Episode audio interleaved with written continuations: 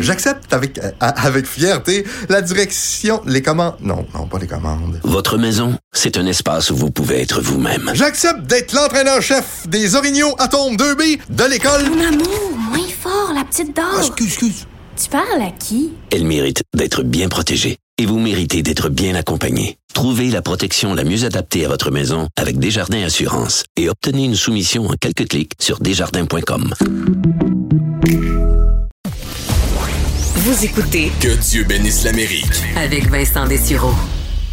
Alors que les dossiers majeurs se bousculent aux États-Unis, il y a quand même d'autres histoires qui sont passées un peu sous silence dans les derniers jours, mais qui euh, sont pas euh, du tout dénuées d'intérêt. Entre autres, l'arrivée pour euh, Kamala Harris, la vice-présidente, d'un nouveau bureau.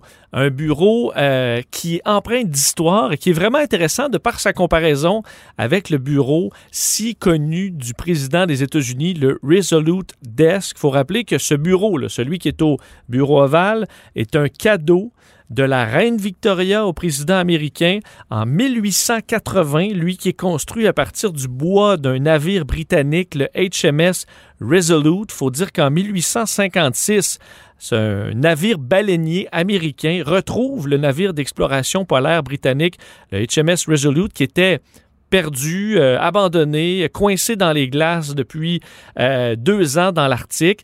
Le Congrès américain a racheté le navire, l'a réparé, l'a restauré et l'a ramené en Angleterre où il a été offert à la reine Victoria en signe de paix entre les deux pays. Alors le bois sur lequel le président américain signe euh, ben, des décrets aussi importants, des lois, eh bien ce bois-là est tout à fait historique.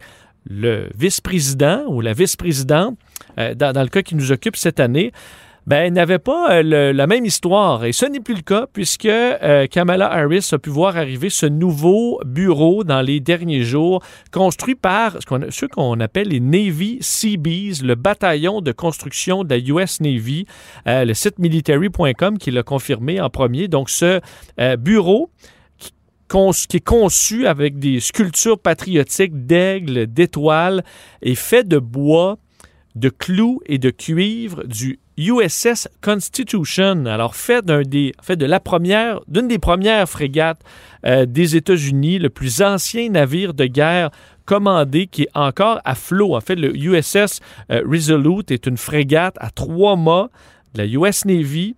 Faut dire, il a été baptisé par George Washington lui-même euh, d'après la Constitution des États-Unis. Alors, c'est pour ça le USS Constitution, le plus vieux navire de guerre, qui est encore à flot dans le monde, euh, lancé en 1797. Euh, C'était une des six frégates originelles de la Uni- United States Navy. Alors, il y a vraiment, vraiment plein d'histoires là-dedans et ça s'arrête pas là puisqu'à l'intérieur du bureau se trouve un morceau de l'USS Arizona, donc un des cuirassés célèbres à avoir été coulé euh, lors de l'attaque de 1941 sur Pearl Harbor. La pièce, d'ailleurs, qui a été sauvée euh, par un ancien marin du navire qui a été un des derniers à quitter euh, le bateau avant son coulage en décembre 1941. Et euh, un des responsables disait que c'est un rappel constant du pouvoir du titulaire de ce bureau et de l'histoire du pays. En fait, il faut comprendre que c'est un rappel assez historique. là. On dit pour moi, c'est de l'histoire et nous aidons quiconque est assis dans ses sièges à réfléchir à l'immense poids qu'ils détiennent. Alors effectivement, un rappel euh, assez solide de l'importance de la fonction avec le Resolute Desk du euh, président et avec ce nouveau bureau de Kamala Harris, euh, le poste de vice-président.